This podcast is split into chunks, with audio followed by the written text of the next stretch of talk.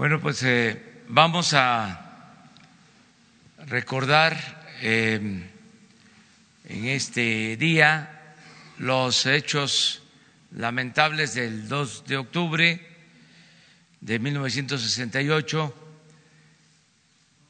Tenemos que eh, tomar en cuenta que el uso de la fuerza no es la opción para resolver problemas que se originan por la falta de libertades y por la falta de justicia. Estamos en una etapa nueva en la que el uso de la fuerza ha quedado relegado, no se puede hablar ni siquiera de la razón de Estado, de que el Estado tiene el monopolio exclusivo del uso de la fuerza. Nosotros queremos vivir en una sociedad en paz, sin violencia, sin usar la fuerza, convencer, no vencer, convencer, persuadir, dialogar, vivir en armonía, vivir en paz.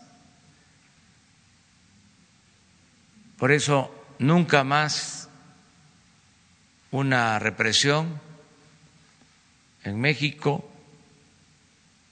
nunca más torturas, desapariciones, masacres, nunca más un 68. Y se está logrando establecer esta nueva política a pesar de provocaciones y de afanes autoritarios. Vamos nosotros a seguir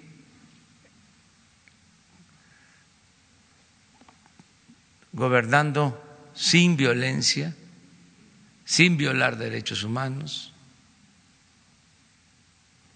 Nada por la fuerza, todo por la razón y el derecho.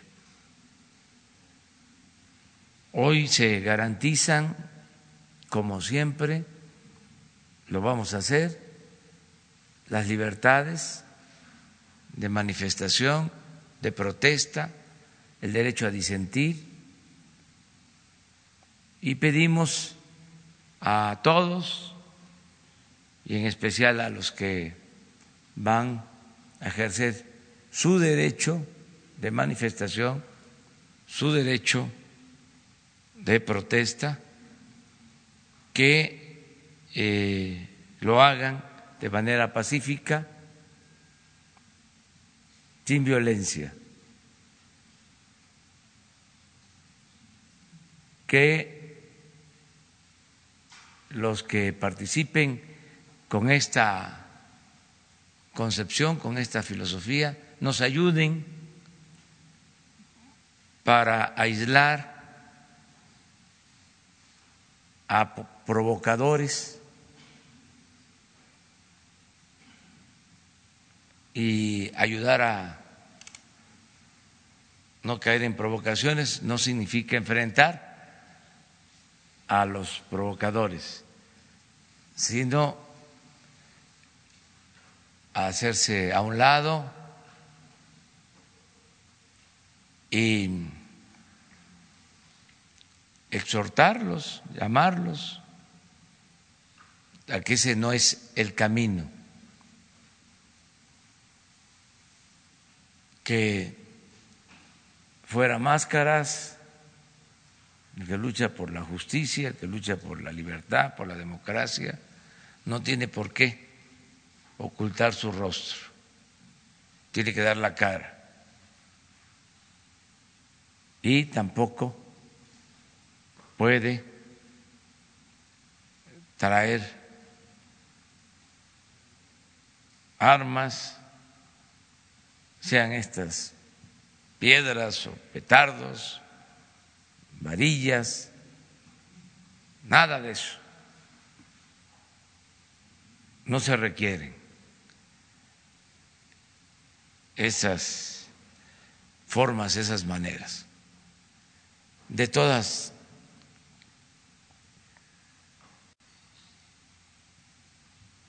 de todas maneras va a estar pendiente eh, la autoridad, porque es nuestra función. Va a estar a cargo de llevar a cabo el seguimiento de toda esta manifestación, sin impedirla, desde luego, eh, la jefa de gobierno y vamos a apoyar todo lo que ella decida. Vemos muy bien el que participen civiles vestidos de blanco. Es el momento de llamar a la paz y que no nos confundan o no mientan, porque lo más importante de un revolucionario verdadero es la honestidad.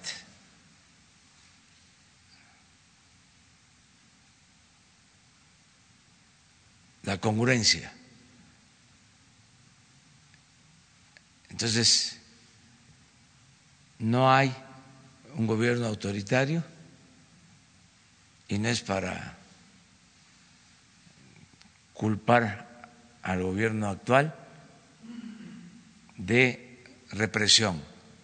Ni siquiera tenemos recomendaciones de la Comisión de Derechos Humanos por violar derechos humanos. Y no se ha permitido ningún exceso de las autoridades. De modo que vamos a estar apoyando a la jefa de gobierno y al mismo tiempo, pues no olvidar el 68, porque pues es el inicio de una etapa nueva, de un hecho lamentable de represión, surge la esperanza de un México nuevo, distinto, mejor. No fue en vano ese sacrificio, esa lucha. A partir de ahí empieza a haber una apertura y eh, eso nos permite que se lleven a cabo los cambios en el país y que ahora se esté iniciando una transformación y garantizándose las libertades y estableciéndose un verdadero Estado de Derecho y una auténtica democracia, que ese es el propósito que tenemos. Entonces, eh, hacer este exhorto, este llamado. Eh, ya ayer también, este es otro tema, pero también importante, expresamos nuestras condolencias por la pérdida del maestro Miguel León Portilla, un historiador de primer orden, defensor de los pueblos originarios, estudioso de las culturas prehispánicas, de la filosofía, de la lengua, de la concepción del mundo que tenían las comunidades, los pueblos que se desarrollaron antes de la conquista, antes de la llegada de los españoles, antes de la invasión extranjera. Entonces el maestro Miguel León Portilla, pues una institución en esta materia. Fue muy lamentable su pérdida,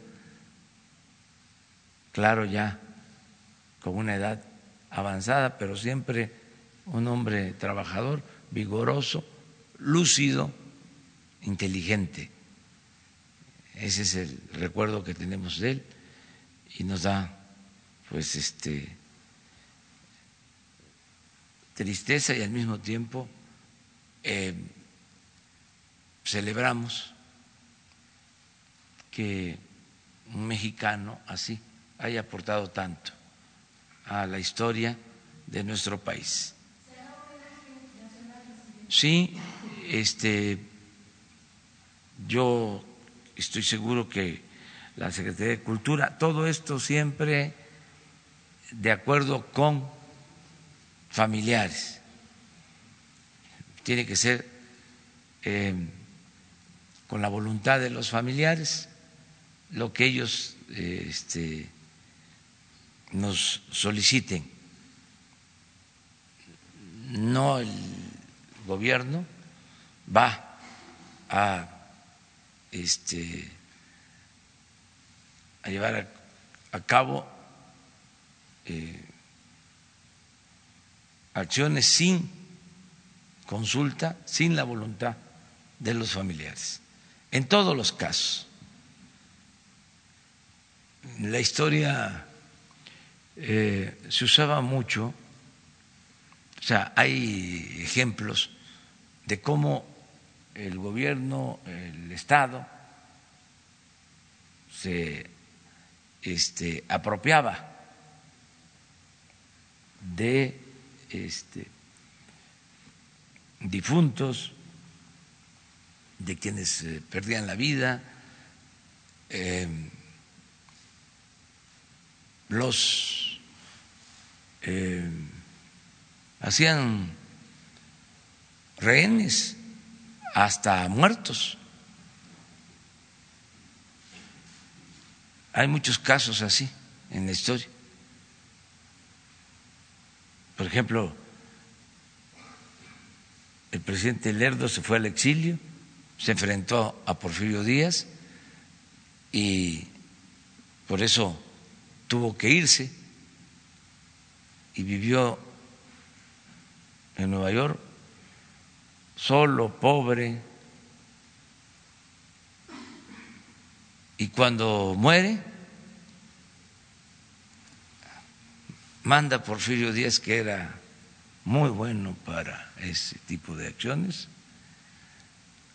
a Mariano Escobedo a traer el cuerpo.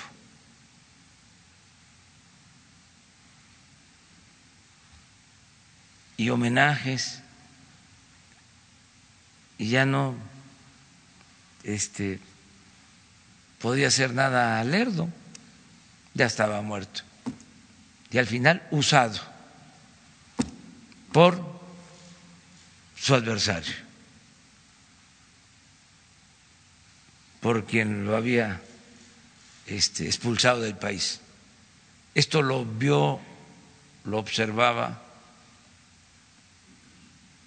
José María Iglesias, que también había tenido enfrentamientos con Porfirio Díaz, regresa al país después del exilio y le dice a los hijos, cuando yo muera, no quiero que vengan a apoderarse de mí y hacerme homenajes, porque no estoy de acuerdo con la política que se está llevando a cabo y fue lo que enfrenté. Y ellos me destruyeron políticamente. Entonces, ¿cómo? Este, me van a hacer homenajes. Y ya le dejó recomendado a los hijos que si moría, eh, usaran un dinero, un ahorro que tenía para sus funerales.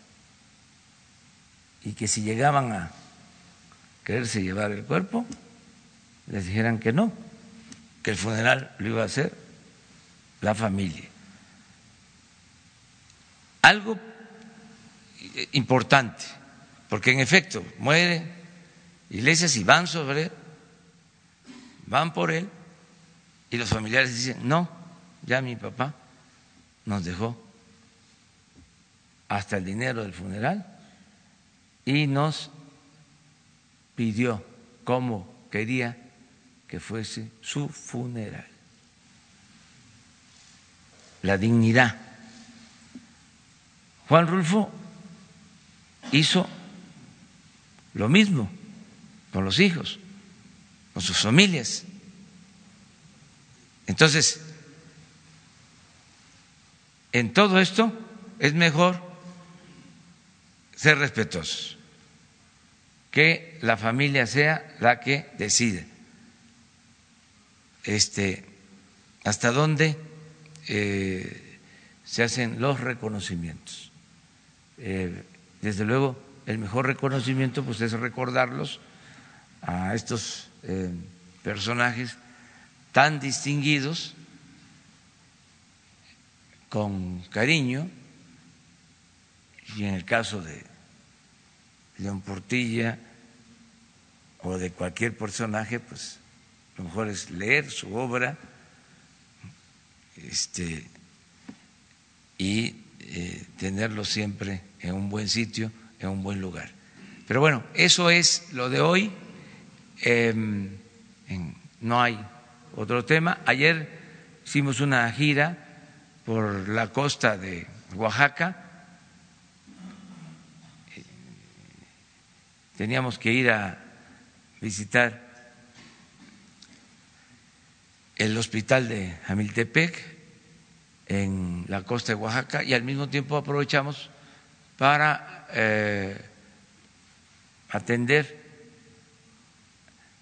pues los daños que causó Narda porque fue un huracán que se desenvolvió, que se eh, produjo todo el Pacífico, su trayectoria de sur a norte, afortunadamente ya este, se volvió tormenta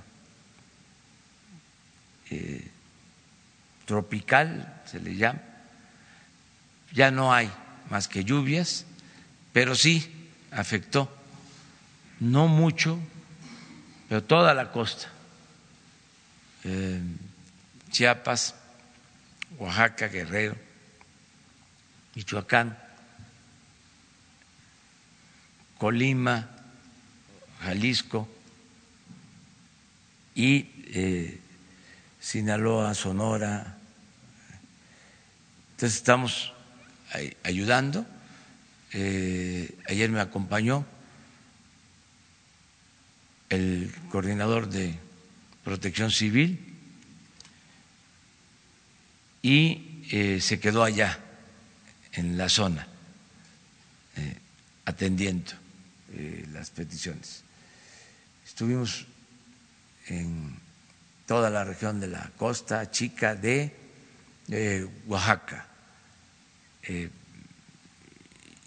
y ya no tenemos ahora ese pendiente en cuanto a protección civil. Eso es básicamente lo que.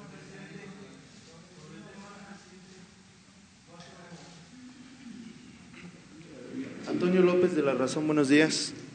Este lunes La Razón da a conocer que autoridades capitalinas tienen bajo la lupa precisamente a cuatro grupos radicales.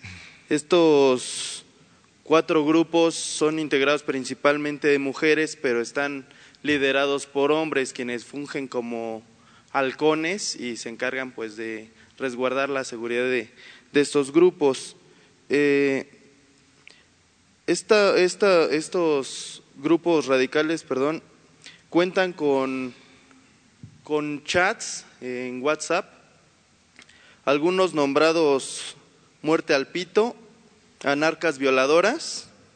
En estos grupos ellas establecen sus logísticas para violentar las manifestaciones pacíficas, así como determinar sus rutas de escape e incluso puntos de reunión donde van a festejar si pues si todo sale conforme a lo planeado. En esa materia, presidente, preguntarle, pues si ustedes ya tienen información acerca de, estos grupos, si están siendo patrocinados por la oposición, ¿qué información tiene al respecto? Muchas gracias.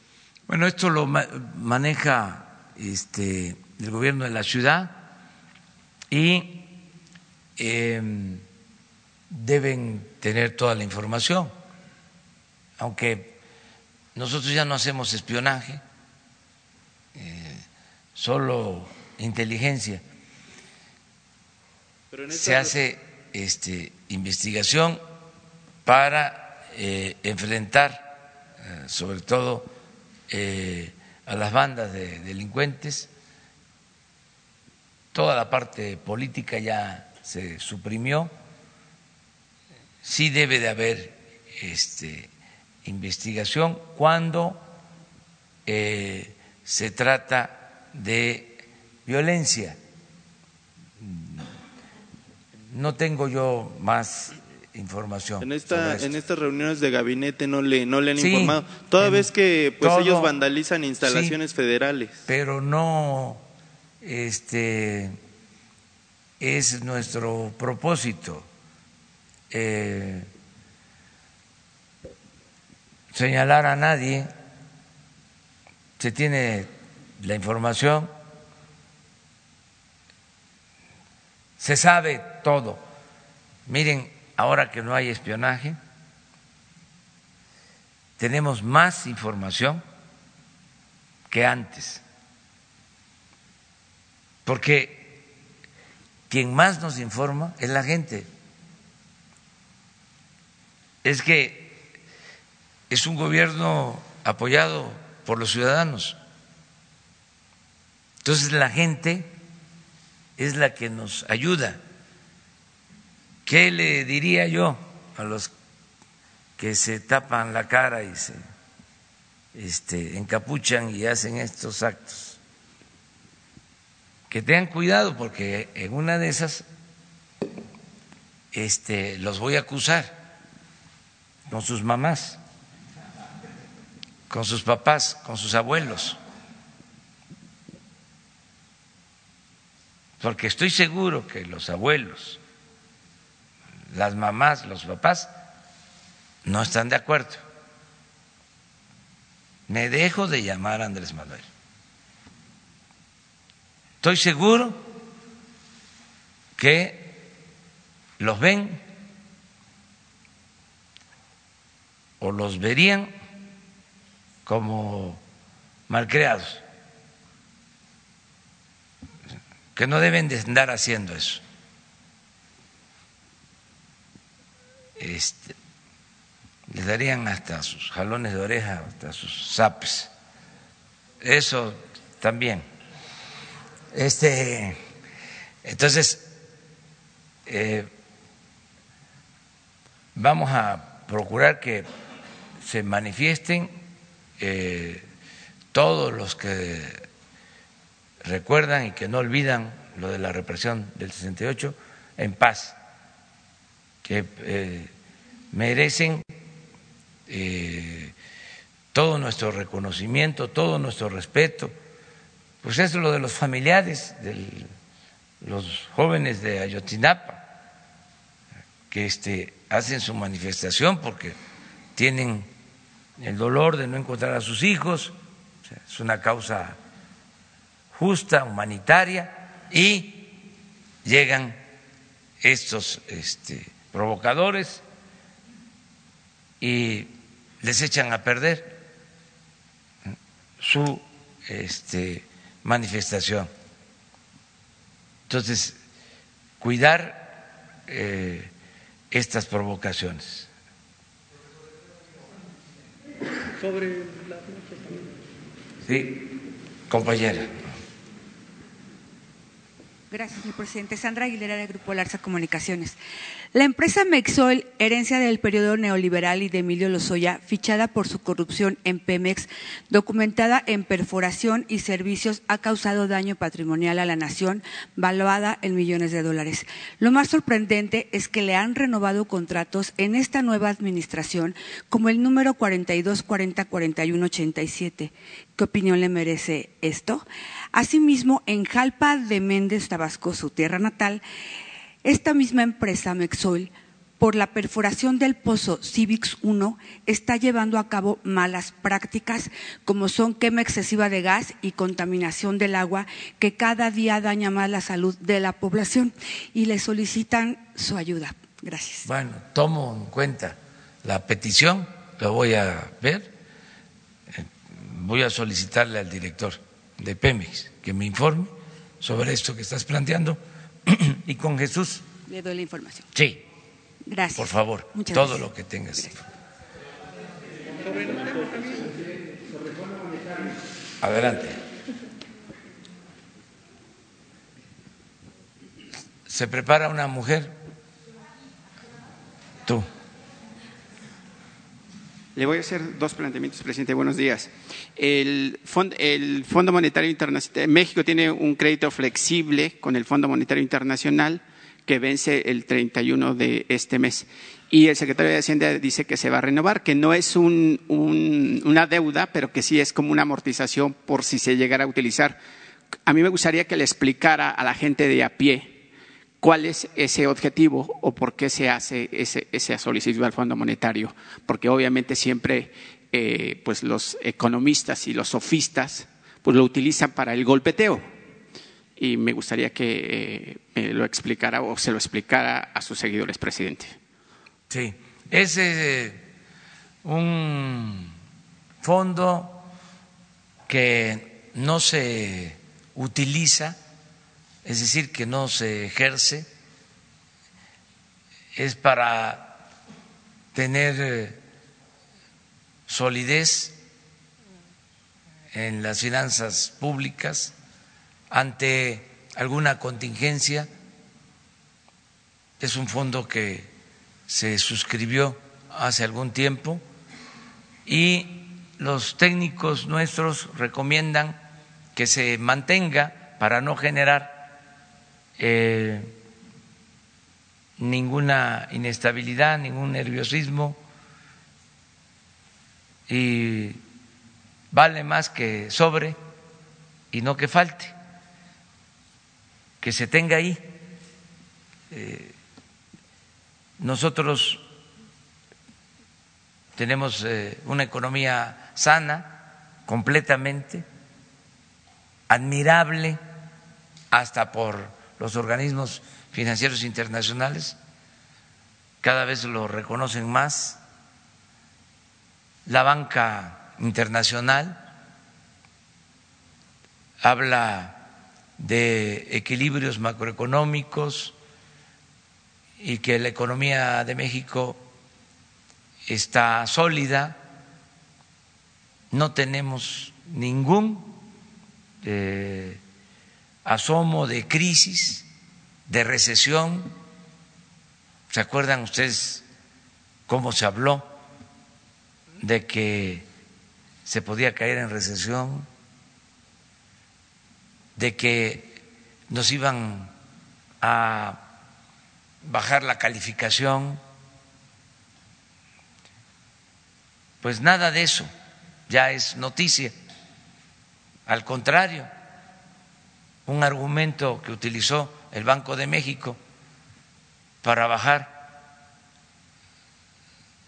la tasa de interés fue que la economía de México está consolidada, fuerte. Estoy hablando de una institución autónoma, independiente. Entonces, lo del Fondo Monetario Internacional es por eso. Ellos este, le están dando la confianza al gobierno de México y se considera que se puede mantener ese fondo, que no es eh, gastar este dinero eh, de crédito o eh, aumentar la deuda. Nosotros tenemos un compromiso que se está cumpliendo de no aumentar la deuda pública. Les puedo decir que este, con relación al Producto Interno Bruto, al PIB, eh, este año es un poco menor la deuda, se ha reducido.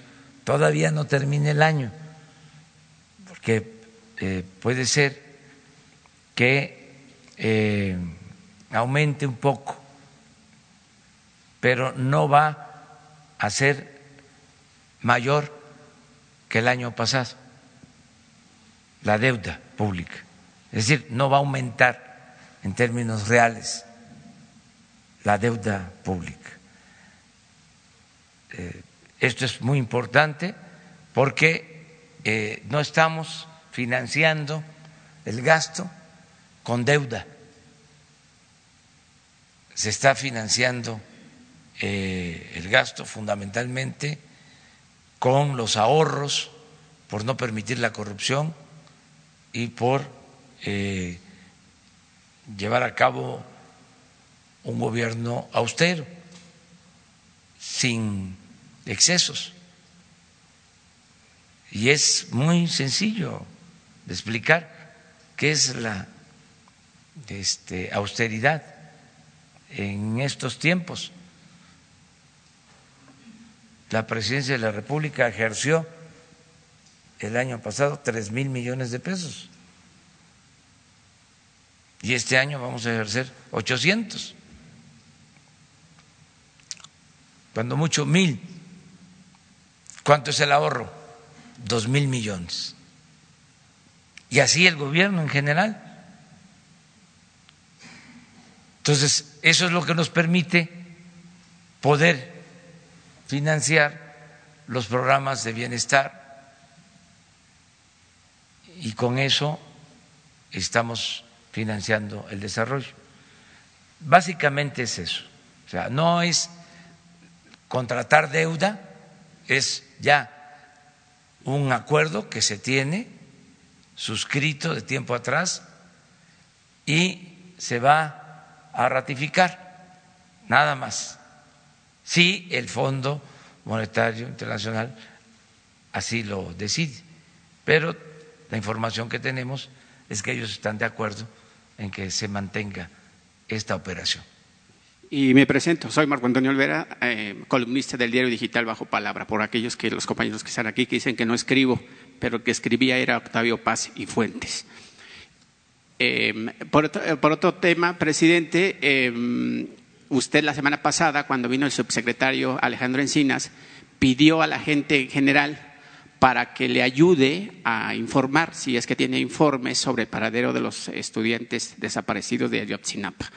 Eh, en ese sentido, presidente, también hay voces dentro de la sociedad que, piden eh, ayudarle a su gobierno, como es el caso de algunas decenas de policías que pues prácticamente siguen ahí viendo si se regresan a, la Guardia Nacional o, o, finalmente lo despiden. Ahí encabezados por el señor Nicolás González Perrín, donde quién fue quien, él fue quien capturó al Chapo y está pidiendo que pues, lo escuchen porque tiene ahí un tema de seguridad o eh, cómo recuperar la paz y la seguridad ¿Qué opina de esto, presidente? Que debe de ser este, escuchado y que este, yo le voy a pedir a Alejandro Encinas que lo reciba para que este, platique con él. Ese es el compromiso. El tema es que él ha eh, tocado puertas con el secretario de Seguridad, Alfonso Durazo, y ha hecho caso omiso el secretario Durazo. Por eso, que platique con Alejandro Encinas eh, y que este, Alejandro me presente un informe sobre eh, este encuentro y ver en qué nos puede ayudar. O sea, son bienvenidos todos los que quieran ayudarnos a pacificar el país y que se pueda en este caso saber eh, dónde están los jóvenes de Ayotzinapa. Aquí aprovecho para eh, volver a repetir que sería de mucha utilidad, es un servicio de eh, mucha importancia para la nación, para nuestro país, el que eh, se informe. Yo estoy seguro que la gente nos va a ayudar en esto. Y quien ayude informando eh, va a tener eh, garantías, protección, apoyo del presidente de la República y del gobierno en su conjunto. Que cualquier información eh, que tengan, la persona de mi confianza absoluta para este caso es Alejandro Encinas.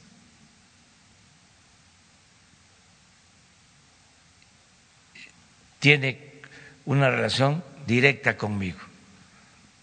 Y eh, como es una persona honesta y responsable, eh, va a saber manejar esta información con el sigilo, el cuidado que se requiere. Entonces, que se sepa, qué bien que preguntas esto, porque yo voy a estar constantemente hablando de estos eh, temas, como lo de la marcha de hoy, regresando, es un llamado a toda la gente a que nos ayuden. Todos debemos de gobernar. La democracia es gobierno del pueblo, para el pueblo y con el pueblo. Todos juntos. No es asunto de un solo hombre, de una mujer, de eh, los servidores públicos. Todos tenemos que ayudar a vivir en una sociedad mejor. Todos tenemos que eh, ayudar. Y también este, hablé de protección civil, del director, eh, y quiero que se sepa que es David León, el director de protección civil, que está haciendo también muy buen trabajo, porque hablé nada más del director, este, sin dar su, su nombre. Es David León, el encargado de la protección civil, que está haciendo un buen trabajo con el apoyo de todo el gobierno y de manera destacadísima de la Secretaría de Marina y de la Secretaría de la Defensa, que aplican el plan DN3 y son los primeros en llegar y en ayudar a la gente. Eso lo tengo que estar también eh, recordando, subrayando, para que eh, todos estemos informados. Vamos con una compañera, quedamos. Buenos Sí. días, presidente. Tamara Rivera de Enfoque Noticias. Yo quisiera preguntarle de estos 1.600 proyectos que se habla de inversión con el sector privado, ¿cuántos eh, son nuevos? ¿Cómo, ¿Cómo, va a ser el mecanismo de financiamiento? Y si usted se apegaría también un poco a esta figura de las APPs, de la Asociación Pública Privada para poder echarlos a andar y incluso está, está pensando o está pensándose cambiar el nombre al Plan Nacional de Infraestructura. También sobre, ayer el Senado aprobó la flexibilización de inversión a las AFORES. Eh, preguntarle si en su gobierno está pensado, podría, habría condiciones para una reforma pues profunda al sistema de pensiones, donde se ha mencionado reiteradamente la necesidad de aumentar las aportaciones de 6.5 pasarlas a 15 para garantizar pues una tasa de eh, reembolso a los trabajadores hasta del 70% y no del 30 como ahora. Habría condiciones pues en su gobierno para buscar esta reforma profunda y respecto al perdón fiscal del SAT donde se mencionan pues todo tipo de, personalidades desde empresas, CFE, se habla de, Ana Gabriela Guevara, de J. de Diego Fernández, en fin. Sobre esto, este, ¿algún comentario, presidente? Pues fue una miscelánea fiscal. Este, miren, em, está bien la recaudación, em, estamos eh, obteniendo más ingresos que el año pasado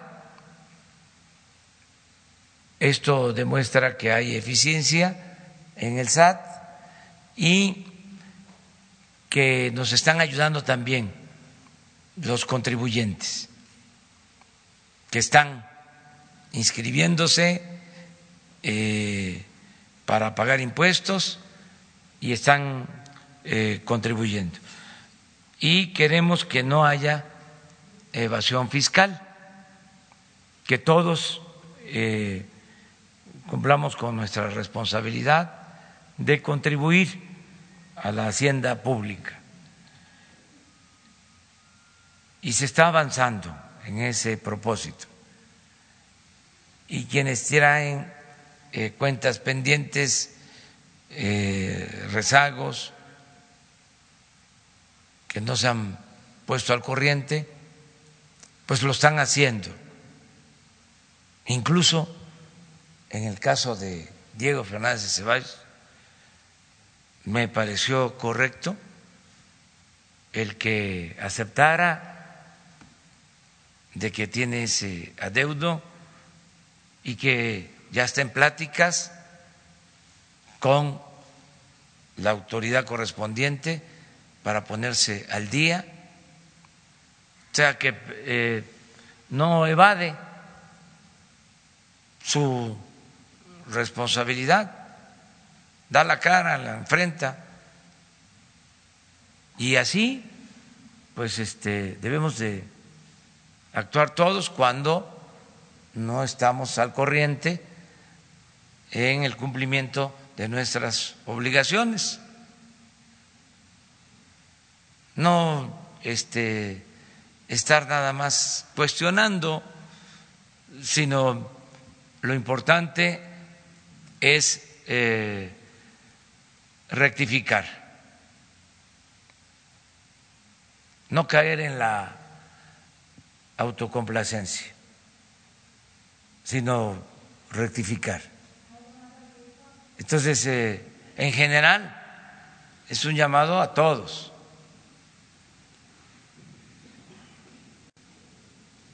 Y de esa manera fortalecer la hacienda pública. Tenemos muy buena relación con el sector privado, con las organizaciones empresariales y en efecto se está trabajando en un plan conjunto de inversión productiva y en infraestructura para el país.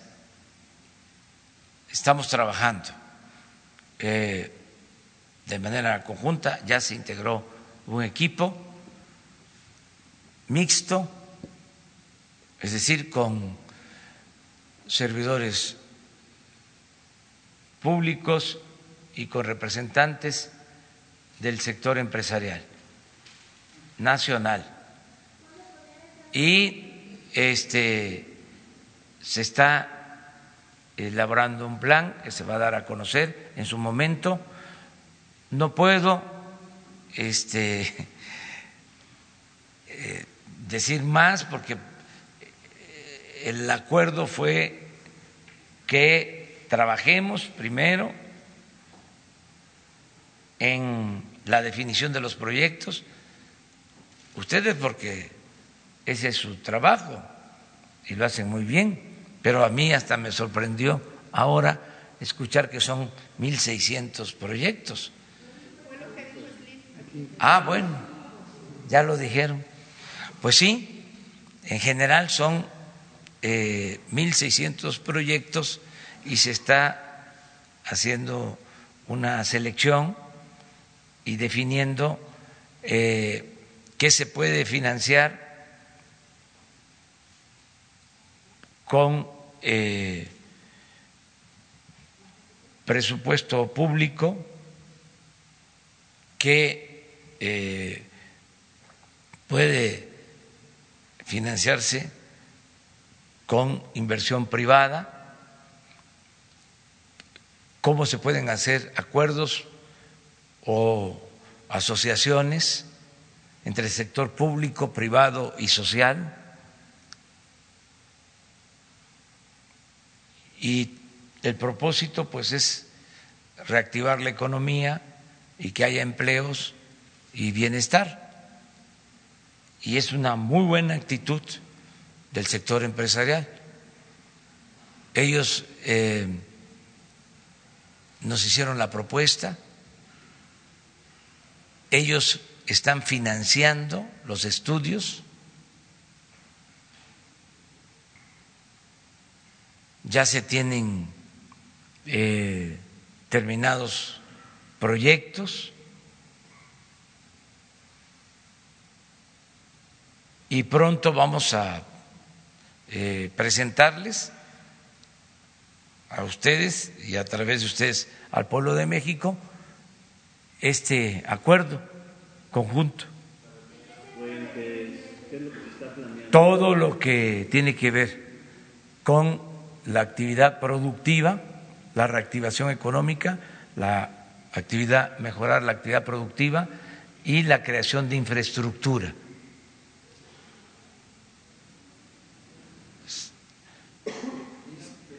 Que sería este algo importantísimo por eh, que esto nos ayudaría a alentar más eh, el crecimiento económico. ¿Serán los empresarios de siempre? Todos juntos, este, empresarios de todas las eh, organizaciones que están promoviendo esta iniciativa. ¿Cómo, se va a cuidar que no cometen los abusos que cometieron antes, presidente? Son otros tiempos. Ya este, es una etapa nueva y hay reglas claras, que eso es muy importante. Por ejemplo, definir eh, hasta dónde se puede permitir inversión privada en el sector energético. Eso está muy claro, ya, entendido. Lo que es exploración, producción petrolera, la prioridad es de la nación es decir, Pemex y Comisión Federal de Electricidad. Tienen eh, pues eh, las facultades que de conformidad con la Constitución eh, deben de ejercer para representar a la nación y obtener utilidades en beneficio de todos los mexicanos. Ya se detuvo la política privatizadora en el sector energético.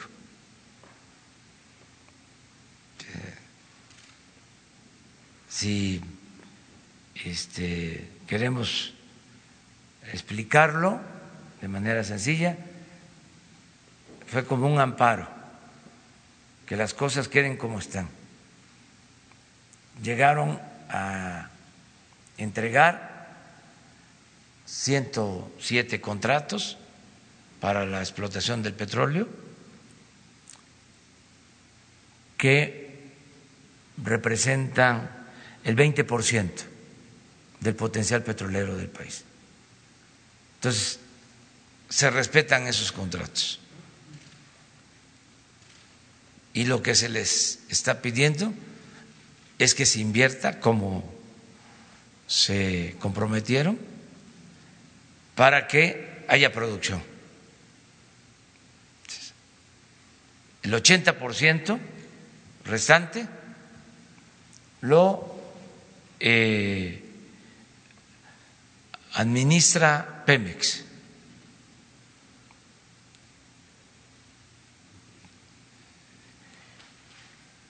Esto es, no se van a eh, modificar los contratos que entregó el gobierno anterior, pero ya no hay nuevas convocatorias para seguir entregando áreas a eh, particulares en exploración y en producción de petróleo.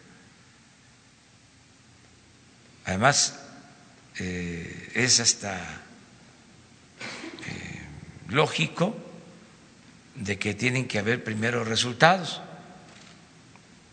Si se entregaron esos 107 contratos y se hizo el compromiso de que iba a haber inversión y que iba a aumentar la producción,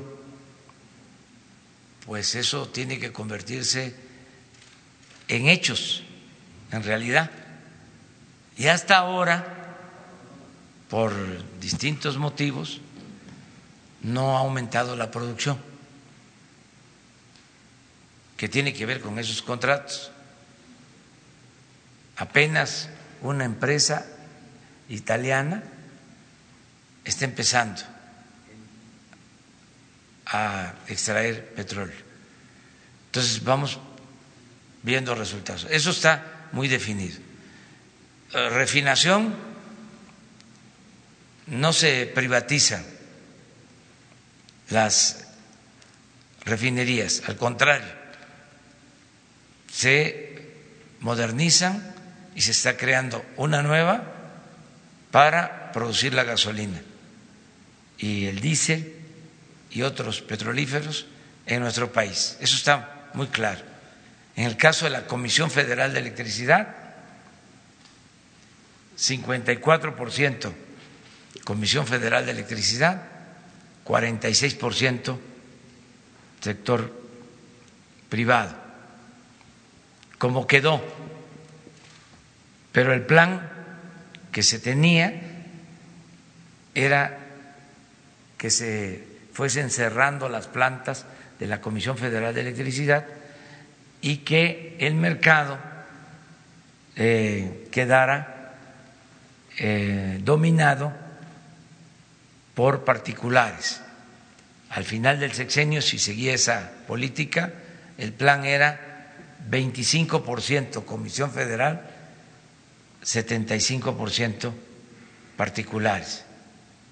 Ahora la propuesta es, vamos a terminar el 24 con la misma proporción y el aumento de demanda se cubre considerando que el sector privado va a mantener el 46 y la Comisión Federal de Electricidad el 54.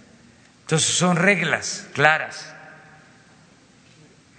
Eh, lo mismo en el caso de eh, las telecomunicaciones.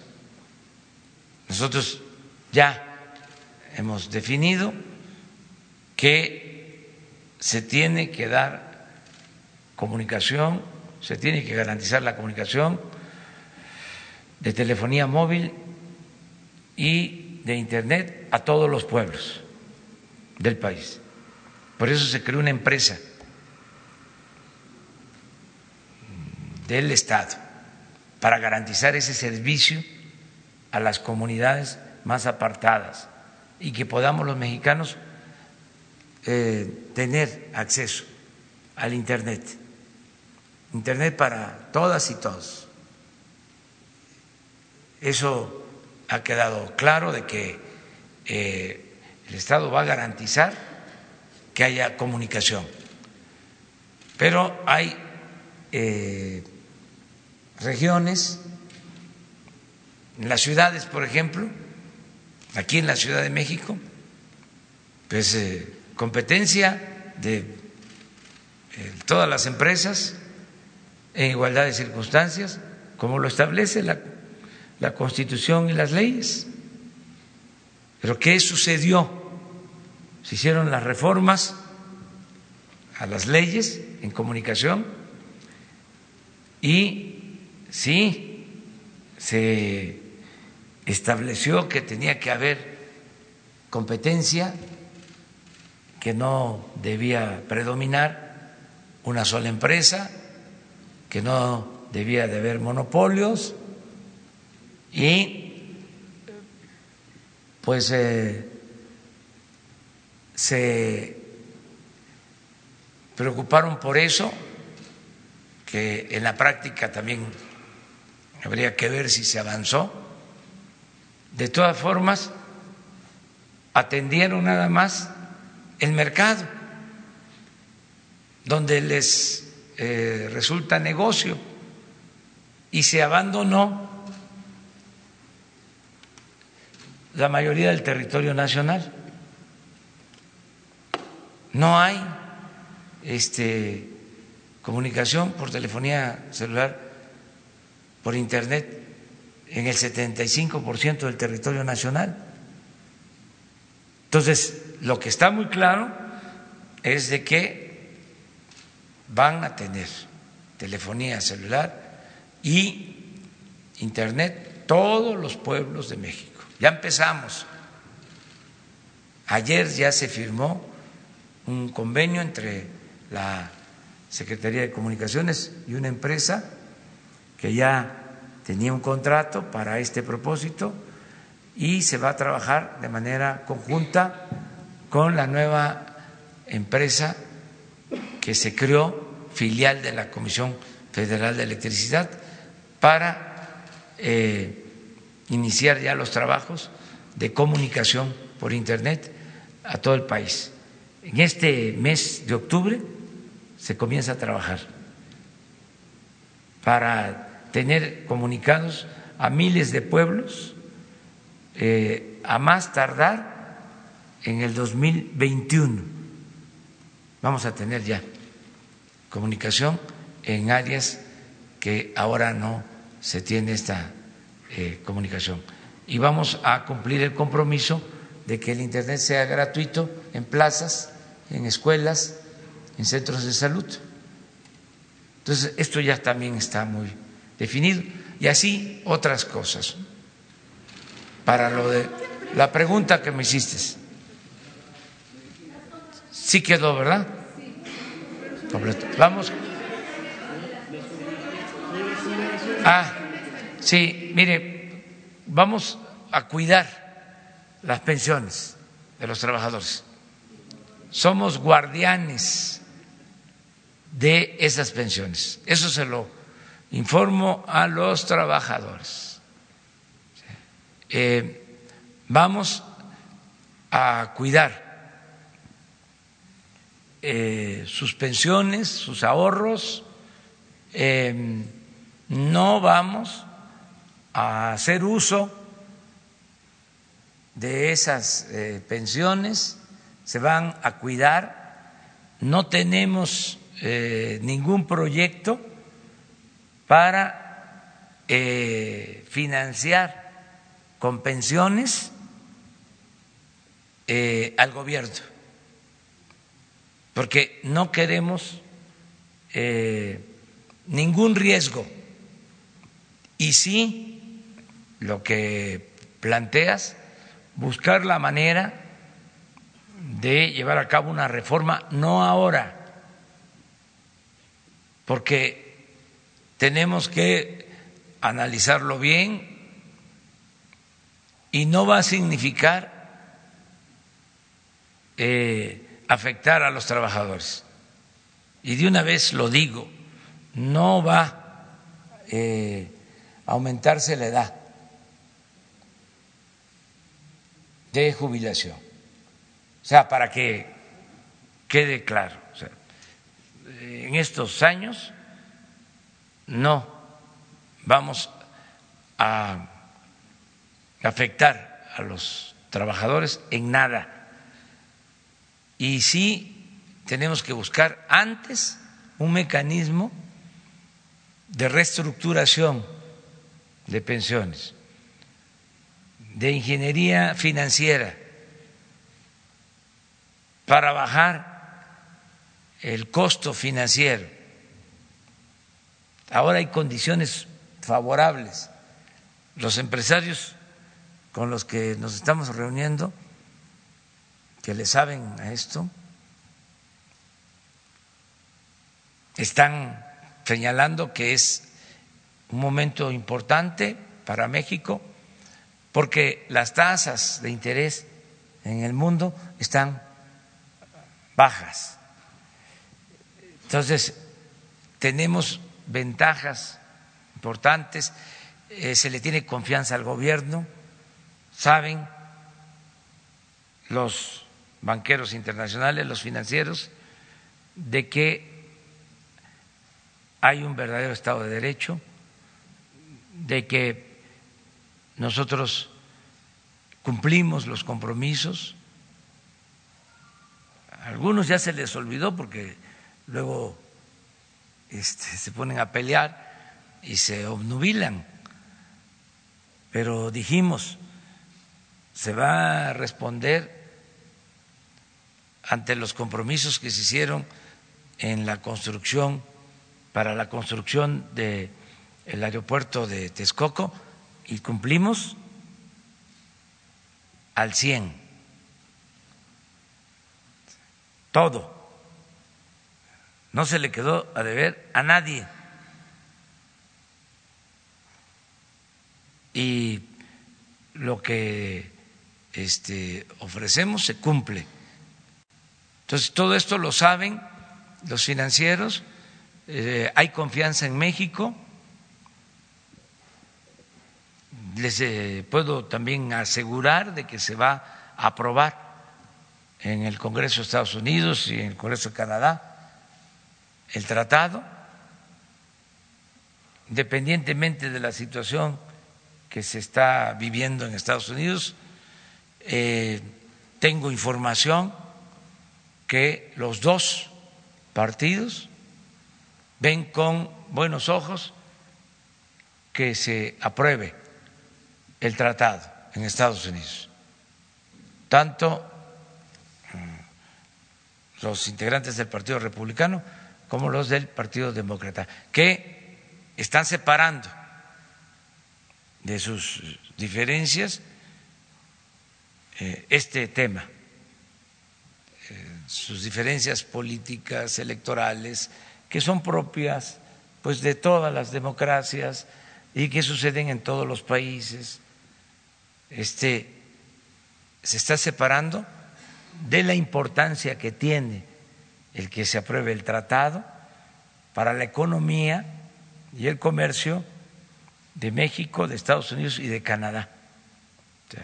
Eh, esto está eh, en otra pista. Entonces, todo esto ayuda a que haya una eh, actitud favorable, que haya confianza en México y vamos a seguir manteniendo esto.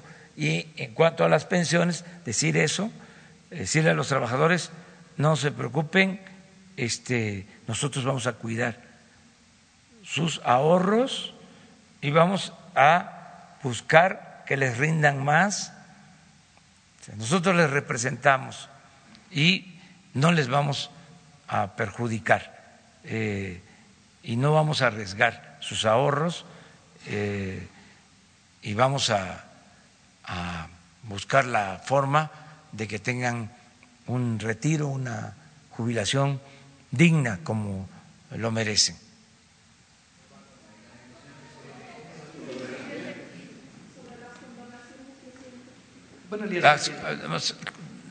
no hay condonaciones.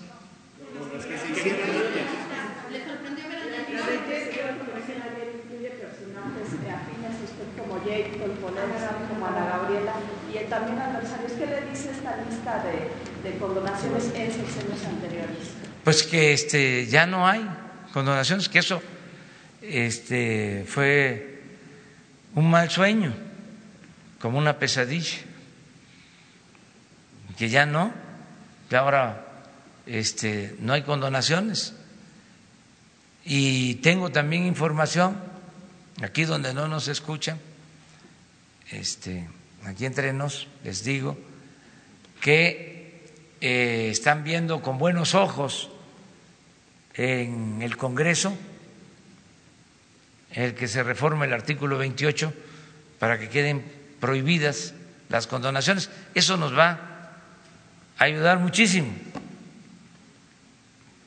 Incluso al estar en el artículo 28 y quedar prohibidas las condonaciones, pues ya no hay interpretaciones de que si hubo un temblor eh, y afectó un Estado, una tragedia, entonces sí se puede. No, cerrar este, eh, eh, cualquier posibilidad de simulación y de utilizar este instrumento para beneficio de eh, grupos o de personas, porque es muy injusto que los campesinos, los obreros, ustedes, integrantes de clases medias, comerciantes pequeños, medianos empresarios, todos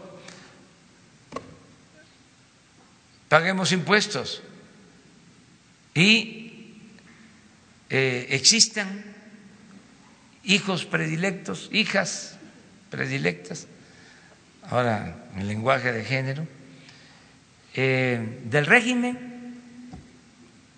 que no pagan o se les condonan los impuestos. Entonces, eso ya se terminó y el que quede en la Constitución establecido eh, es pues una garantía y ojalá y se apruebe eh, ya le damos vuelta a la hoja. Es que son cosas distintas. Una cuestión es la devolución que va a seguir existiendo mediante los mecanismos de Hacienda y otra cosa es la condonación de los impuestos miren hasta para qué usaba la condonación de impuestos. ¿Se acuerdan que eh, entregaron concesiones, hemos hablado aquí, en exceso para la explotación minera? Llegaron a entregar 90 millones de hectáreas, del 40% del territorio nacional. Tenían que pagar un derecho pero como existía el mecanismo de la condonación, se les condonaban los impuestos y seguían teniendo las concesiones. Al momento que ya se condonan, digo, perdón, que ya no se condonan los impuestos, ya esas concesiones las están devolviendo. Porque este era especulativo.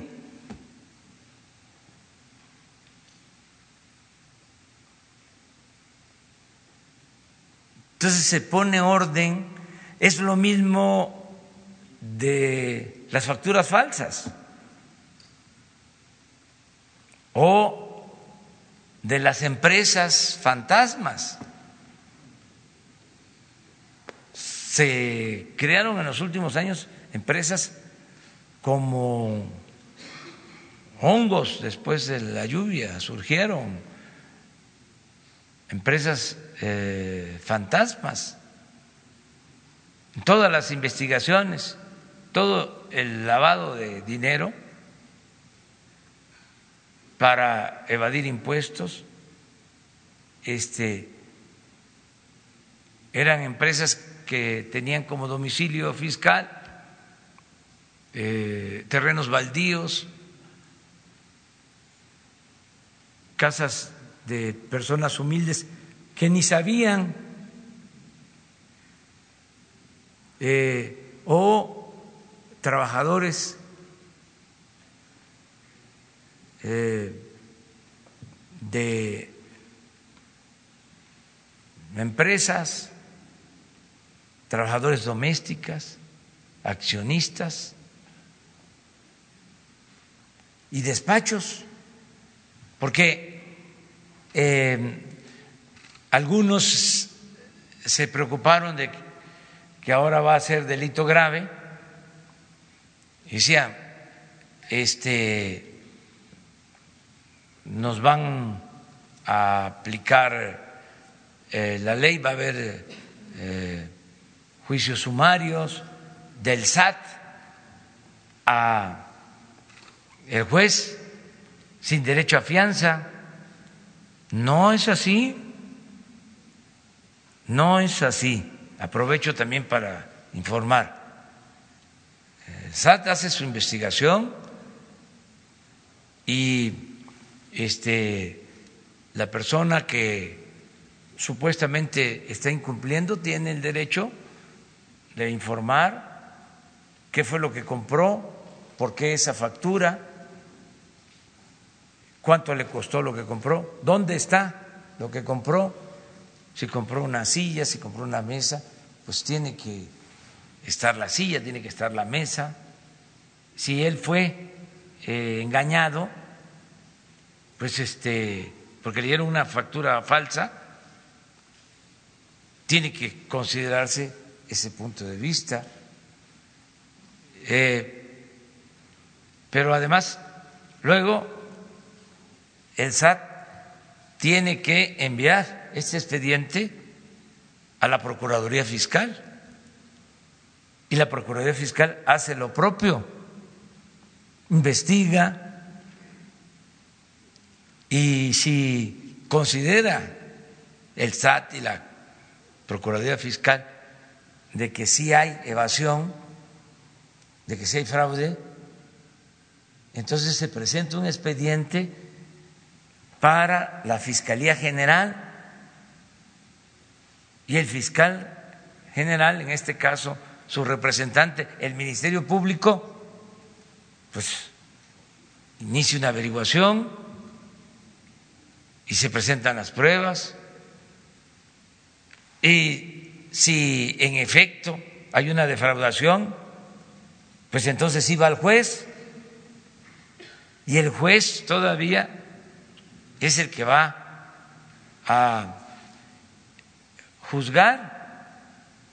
Si hay la evasión, pues entonces sí, es eh, cárcel sin derecho a fianza. Entonces, es un procedimiento. Ahora, si la persona fue engañada, es inocente, pues en todo el proceso se va a demostrar que compró la silla, que compró este, la mesa, pero en realidad qué cosa es lo que sucedía. No existía la mesa, no existía la silla, eran operaciones virtuales que se hacían en despachos para defraudar, para robar a manos llenas, con influyentismo, porque eso se creó al amparo del poder público, se toleró ¿Y cuánto deja de ingresar a la hacienda pública de esa manera por esa evasión? Se calcula que hasta 500 mil millones de pesos al año.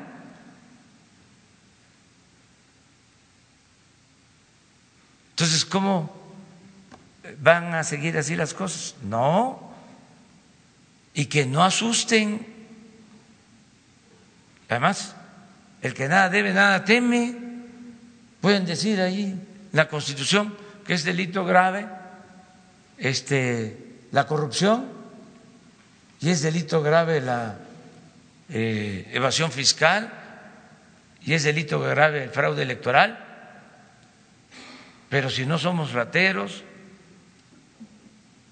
si cumplimos con nuestra responsabilidad, si no somos mapaches electorales, ¿qué nos va a preocupar?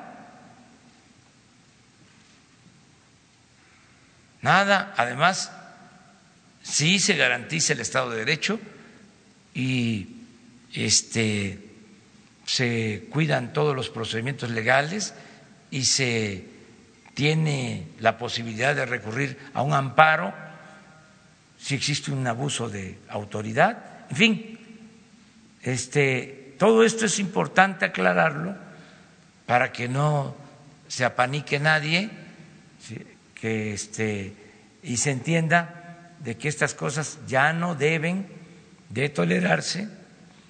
Eh, y si ya no hay huachicol, o es delito grave el huachicol, si es delito grave la corrupción, pues que sea también delito grave la falsificación de facturas y la evasión fiscal. Eso es lo que se está haciendo. Presidente. Perdón. ¿Qué, tal, presidente? Alberto Rodríguez de SDP Noticias. Eh, solo para aclarar sobre este apoyo que va a dar o que está dando la Federación a, la jefa de gobierno, Claudia Sheinbaum, en este 2 de octubre. ¿Habrá presencia de la Guardia Nacional en algún lugar del recorrido de la marcha? Es por un lado. Y por otro lado, estaba usted hablando de los homenajes, de las familias, de, cómo recordar a las personas que, han hecho algo bueno para el país. Eh, bueno, de cumplirse todos los pronósticos, todo lo que usted plantea como, como presidente, pues usted pasará a la historia como una persona importante y se habrá cumplido esta cuarta transformación de la que hablan ustedes. En este sentido, ¿cómo le gustaría a usted ser recordado? ¿Tiene pensado algo en este aspecto? Bueno, vamos a apoyar al gobierno de la ciudad, este, eh, todos pendientes, desde luego, en primer lugar, los ciudadanos eh, que se han pronunciado por la paz, eso es lo primero, y eh, la policía, pero eh, cuidadosa para que no se caiga en ninguna provocación y que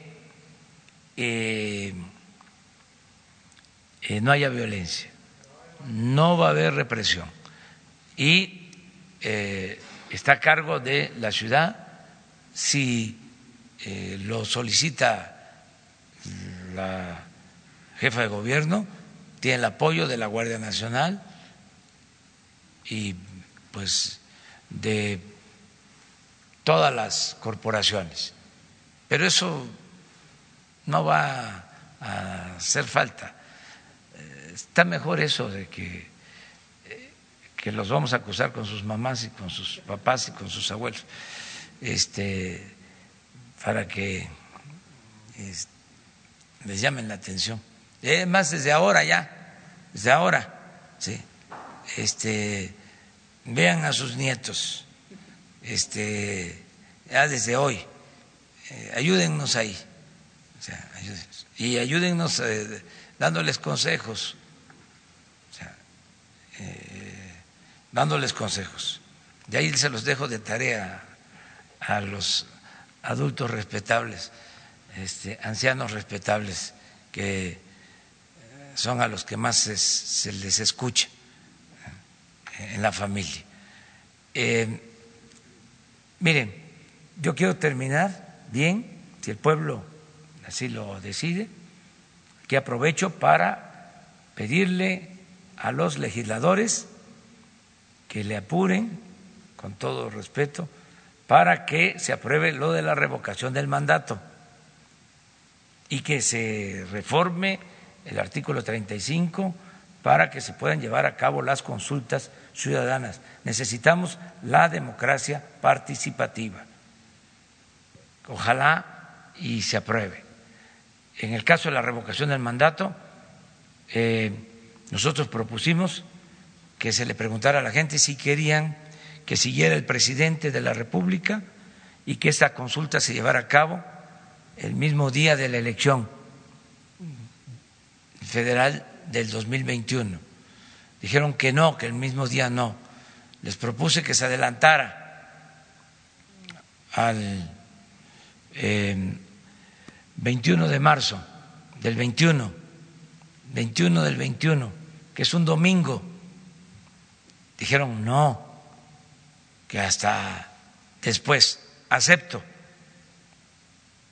que sea después de la elección federal, pero que sea el 21, un domingo. Eh, y plantean también que no la solicite yo o que no la solicite el presidente, sino que sean los ciudadanos. Lo acepto, porque estoy seguro que si no me lo prohíben, yo voy a hacer el llamamiento para que los ciudadanos reúnan las firmas que se requieren para que se lleve a cabo la revocación del mandato.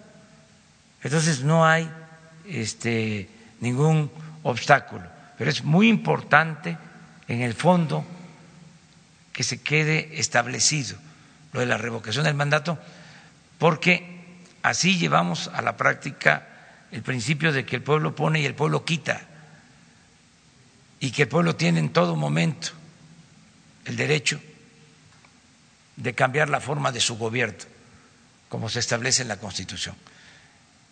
Entonces, nada de que ya me eligieron y seis años no me pueden tocar, soy intocable. No, aprueba con la revocación del mandato. Y esto aplica eh, para el presidente, pero sería importantísimo que aplicara para todas las autoridades. Yo lo que estoy planteando es, cuando menos, en el caso de la presidencia. Eso es lo que estoy proponiendo. Ahora, si eh, la gente quiere que yo me quede y termino en el 2024, pues lo que quiero es este, estar en paz, retirarme, no voy a reelegirme y tampoco este, voy a estar eh, metiéndome en cuestiones políticas, ni siquiera de eh, mi partido. Me retiro eh, por completo. También no quiero nada que tenga que ver con culto a la personalidad. No quiero que le pongan nombres a, eh, o mi nombre a calles, ni estatuas, ni homenajes, nada de eso. Eh, lo mejor es lo que queda en la conciencia de eh, los mexicanos y siempre he pensado de que el pueblo es sabio y agradecido, porque eh, en la vieja política se pensaba de que el pueblo era tonto, de que no se eh, daba cuenta de nada y que la política era asunto de los políticos. Se llegó a decir, el pueblo no cuenta. en los años 20, en los años 30, en los años 40, bueno, con el general Cárdenas no, pero con otros sí. Acá nosotros nos entendemos, aquí resolvemos y luego este ya damos la línea y todos a obedecer y callar como vasallos. Esa era una, una idea, ¿no? Y lo otro también es que el pueblo es malagradecido. O así como el pueblo es tonto, también el pueblo es malagradecido. Entonces, por lo mismo, con esa concepción, era, este, ¿qué estás pensando en el pueblo? Si el pueblo no agradece, aprovecha, ¿sí? ahora que tienes oportunidad, no, el pueblo eh, eh, es muy agradecido. En mi caso, eh, es el pueblo el que me ha sacado a flote en los momentos más difíciles. Si no es por el pueblo, pues yo no estaría aquí. ¿Quién me sacó cuando el desafuero? Adelante. Pues fue la gente. Que fue una negociación arriba, este, grupos de intereses creados, gobiernos extranjeros. Nada. Fue la gente este, la que me defendió y así tiene que ser siempre. Entonces, eh, ¿qué más? Eh, y también estoy muy consciente, porque conozco la historia, de que esto, como dice en el béisbol, no se acaba hasta que se acaba. Este, puede uno llevar eh, una buena trayectoria y de repente, por alguna razón, viene un mareo,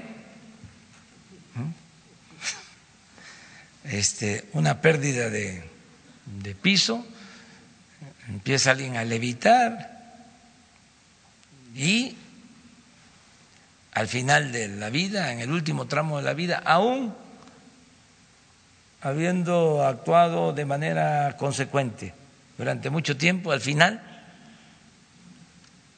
como se dice coloquialmente, la este, riega. ¿Sí? Entonces, por eso a los dirigentes hay que juzgarlos hasta que mueren.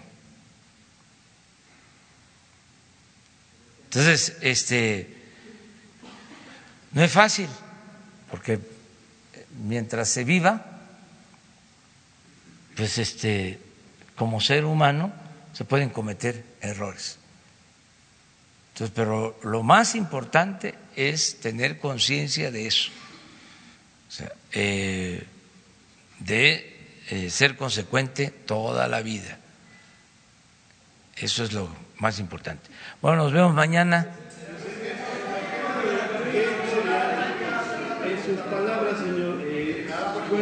A ver, ¿cómo, ¿qué dices? A ver. Muchas gracias. Pero, ¿No vas a estar mañana aquí? Mañana. Ah, pues, de una vez. En el día de ayer estuve aquí y dicen que la tercera es la vencida. En el día de ayer usted me señaló dos veces y no se pudo lograr este momento, así que le agradezco la oportunidad del espacio. Le brindo un saludo a todos los periodistas acá y gracias por permitirme. Primero que todo, me convoca aquí eh, la conmemoración de los cinco años de las desapariciones de los estudiantes de Ayoxinapa tuve la oportunidad de realizar un documental que se titula Ayoxinapa en mí y también tuvimos la oportunidad ahora de presentarlo en Los Pinos gracias a que usted abrió las puertas de Los Pinos para el pueblo. Participamos del ciclo de documentales que se realizó el pasado fin de semana. Y bueno, he traído una copia para dejársela aquí con Jesús, para que usted tenga la oportunidad de ver mi trabajo también, un trabajo solidario con el pueblo de México de parte del pueblo de Puerto Rico. Puerto Rico sigue solidario con México hoy y ha estado en el pasado eh, en honor al general Antonio Valero, que participó en las luchas de independencia de México. Hemos llegado hasta acá y nos interesa mucho a los puertorriqueños y puertorriqueñas que continuamos luchando por nuestra independencia y nuestra soberanía. Eh, muchos aquí saben, ¿verdad?, que nosotros llevamos más de 120 años siendo colonia de Estados Unidos. Quisiéramos saber, eh, y la pregunta que le voy a hacer caía muy bien en el día de ayer porque estábamos discutiendo la solidaridad y la justicia y la igualdad en Latinoamérica y el Caribe. Y Puerto Rico forma parte de esa Latinoamérica y de ese Caribe. Hemos luchado por, por lo mismo durante tanto tiempo. Quisiera saber cuál va a ser la postura de su gobierno y la postura de usted ante la ONU en relación al caso de la autodeterminación del pueblo de Puerto Rico y la independencia. Nos gustaría saber, eh, ¿verdad?, eh, su opinión y, cuál va a ser la postura de su gobierno ante la ONU en el caso de Puerto Rico. Gracias, presidente. Sí, nosotros nos apegamos a los principios de eh, autodeterminación de los pueblos y no intervención, pero la postura de México siempre ha sido eh, a favor de la independencia de los pueblos, siempre a favor de la independencia de los pueblos. Eh, esto eh, es un asunto que eh, llevan a la práctica, lo acaba de hacer el secretario de Relaciones Exteriores en la ONU, fijó muy clara nuestra postura en materia de política exterior y en los foros eh, internacionales, México siempre va a seguir con esa tradición de eh, eh, luchar por la independencia de los pueblos, sin injerencismos. nosotros, al mismo tiempo que planteamos el que los pueblos tienen que ser libres, independientes, que no deben de haber hegemonías dominando en el país, en el mundo, este, pues somos respetuosos también de eh, la política de cada pueblo. Eh, nunca vamos nosotros a eh, estar de acuerdo, por ejemplo, con una invasión. Nunca porque nosotros hemos padecido de invasiones y no queremos que ningún pueblo sea invadido por otro. Este, no hay derecho eh, a que predomine la fuerza de una nación sobre otra, de un pueblo sobre otro. Entonces, eh, te felicitamos por estar aquí. Este, México es un pueblo abierto eh, a la solidaridad, eh, al apoyo mutuo de todos los países hermanos, de todos los países eh, de América Latina, del Caribe, ¿sí? y queremos mucho al pueblo de Puerto Rico, mucho, mucho, mucho. Son pueblos hermanos.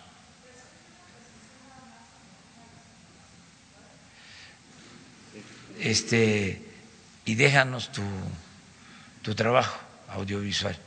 Este, sí, la precisión para mañana. ¿Sí? Para. A ver, pero no, este, mejor mañana.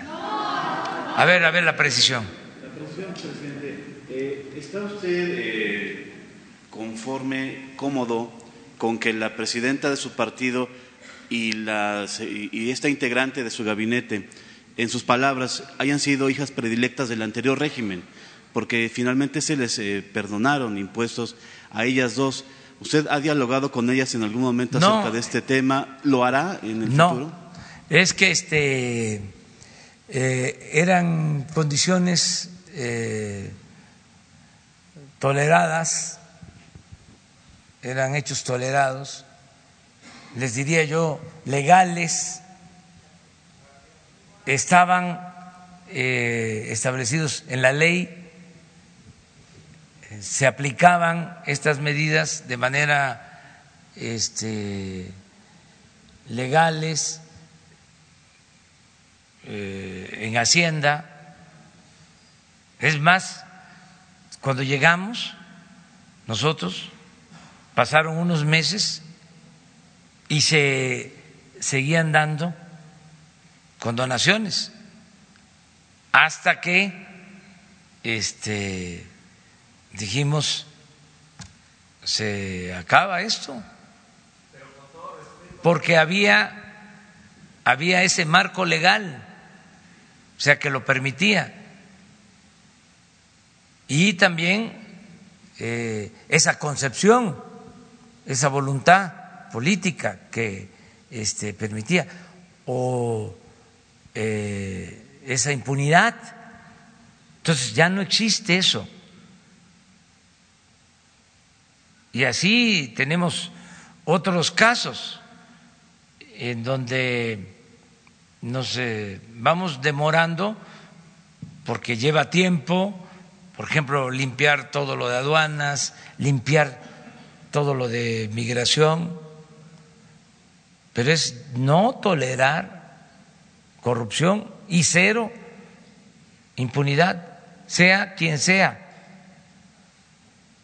Entonces, este, no vamos nosotros a permitir que nadie este, abuse y eh, que legalmente pues no se pueda eh, permitir estas prácticas. Eso es lo que puedo comentar. Eh, no vamos nosotros este, también a, que esa es otra cuestión que hemos venido diciendo, a utilizar nada en contra de adversarios o de políticos. Eh, vamos a informarles, por ejemplo, de todo lo que hemos hecho en materia de seguridad pública. ¿Se acuerdan que quedamos que vamos a informarles? Lo vamos a hacer eh, mañana o el lunes o el martes se está trabajando eh, la información que les vamos a dar a ustedes y a los ciudadanos sobre cómo vamos en materia de seguridad pública, o sea, este, cómo eh, estamos en esto que tanto le importa a los ciudadanos. Y hoy en la mañana vimos temprano sobre detenciones que se han hecho, pero eh, si se han dado cuenta, ya no es exhibir eh, a nadie, o sea, la propaganda, eh, pero al mismo tiempo sí tenemos que dar a conocer que hay detenidos. Nada más vamos a cuidar, este, no caer en el amarillismo, sí, además por la dignidad de las personas. Eh, y, pero sí dar a conocer que sí estamos deteniendo a eh, presuntos delincuentes.